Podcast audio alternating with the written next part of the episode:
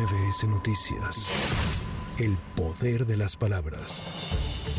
El gobierno convirtió los libros de texto en cartillas de propaganda y busca que las escuelas sean templos de adoración de López Obrador, respondió la dirigencia nacional del PAN al desplegado de gobernadoras y gobernadores de la Cuarta Transformación, en el que defienden la distribución de los libros de texto en todas las primarias del país y hacen referencia a personajes como Hitler y Pinochet, quienes impulsaron en su momento la quema de libros, como lo sugirió hacer con los de texto el dirigente nacional del PAN, Marco Cortés.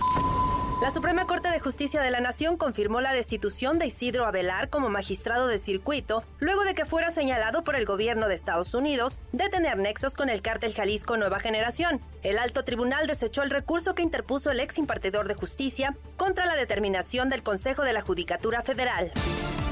El expresidente de Estados Unidos, Donald Trump, hizo historia la tarde de este jueves al presentarse ante la Corte Federal de Distrito de Columbia en Washington y declararse inocente de los cuatro cargos imputados por conspirar para revertir los resultados de la elección presidencial de 2020, la cual perdió ante el demócrata Joe Biden. Trump fue puesto en libertad con la condición de no comunicarse con los testigos del caso, a menos de hacerlo frente a su abogado o a través de él.